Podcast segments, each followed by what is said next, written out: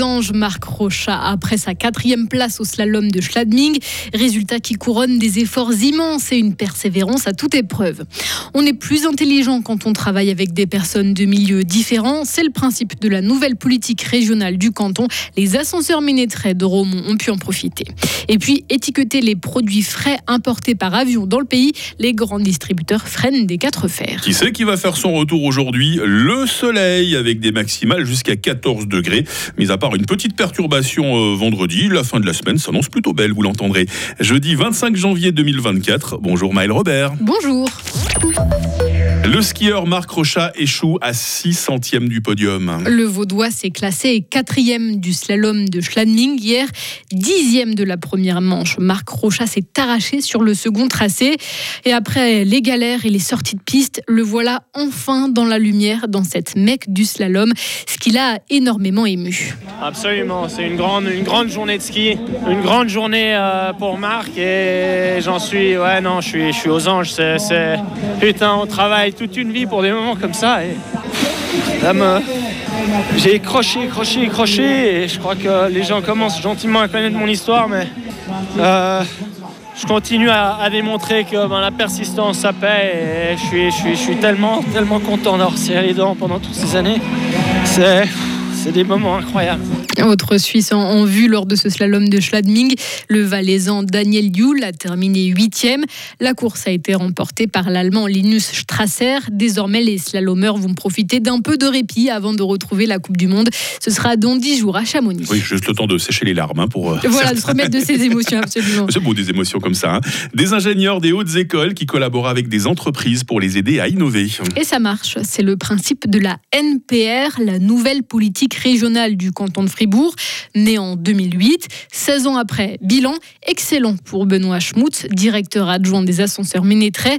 Grâce à ce dispositif, la société de Romont a pu notamment créer un capteur pour prédire la performance des machines. Pour moi, c'est un des principaux points pour lesquels je suis un, un fan de ces projets NPR, c'est qu'on rencontre des gens, on mélange des compétences, on mélange des points de vue, des expériences différentes.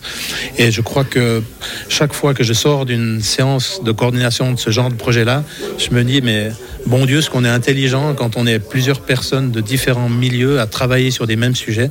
Et ça, c'est très, très motivant pour l'ensemble des gens de l'entreprise. Des propos recueillis par nos confrères de la télé. En une quinzaine d'années, 270 projets ont pu voir le jour grâce à cette nouvelle politique régionale, la NPR. 58 millions de francs investis par le canton de Fribourg et la Confédération. Dès la rentrée 2025, Maël, les futurs enseignants primaires seront formés à l'Université de Fribourg. La haute école pédagogique sera alors intégrée au sein même de l'Uni.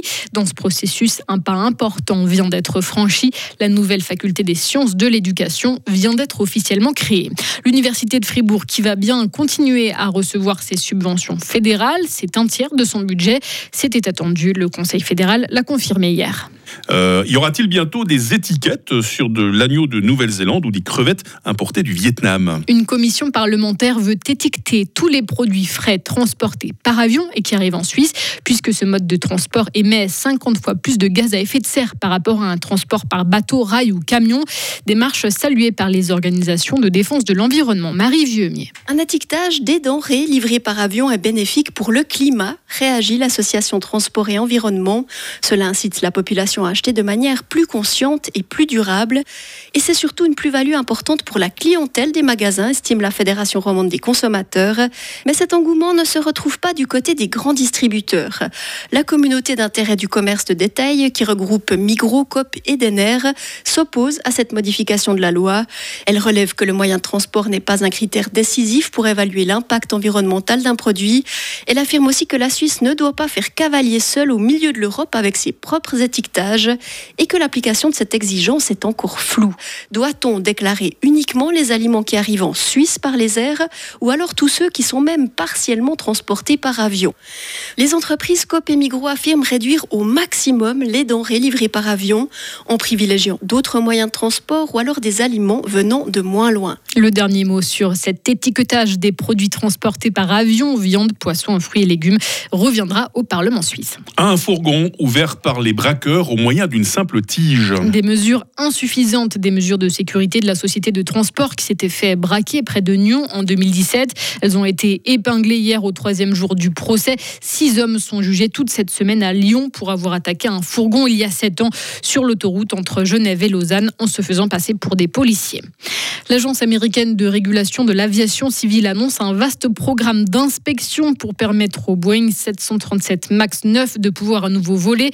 Le modèle est cloué au sol aux États-Unis après un incident début janvier.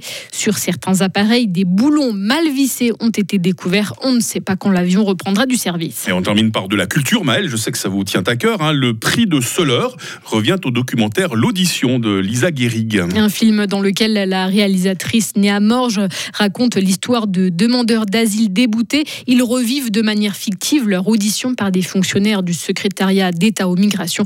Ce prix du cinéma doté de 60 000 francs a été décerné hier soir. toujours du cinéma et des documentaires de qualité à découvrir du côté de Soler chaque année. Oui, hein. toujours, on n'est jamais déçu. Et on n'est jamais déçu par Maël Robert, il hein. faut toutes les 30 minutes. Mais oui, retour à 7h30. Retrouvez toute l'info sur frappe et frappe.ch. 7h06. La météo avec le garage carrosserie Georges Beauvais à Agrolais et la Ford Fiesta qui vous procure un plaisir de conduite absolu. Vous en avez un peu marre du gris? Eh bien, bonne nouvelle, les derniers nuages de ce matin vont vite céder la place au soleil. L'amélioration sera plus rapide sur le sud de la Romandie. Euh, ça souffle toujours, mais moins que ces derniers jours quand même. Vent de sud-ouest faible à modéré aujourd'hui. Il fait ce matin 4 degrés à Châtel-Saint-Denis, 5 à Bulle, 6 à Fribourg. Il va faire 12 degrés à Romont, 13 à Fribourg et 14 à Estavayer-le-Lac.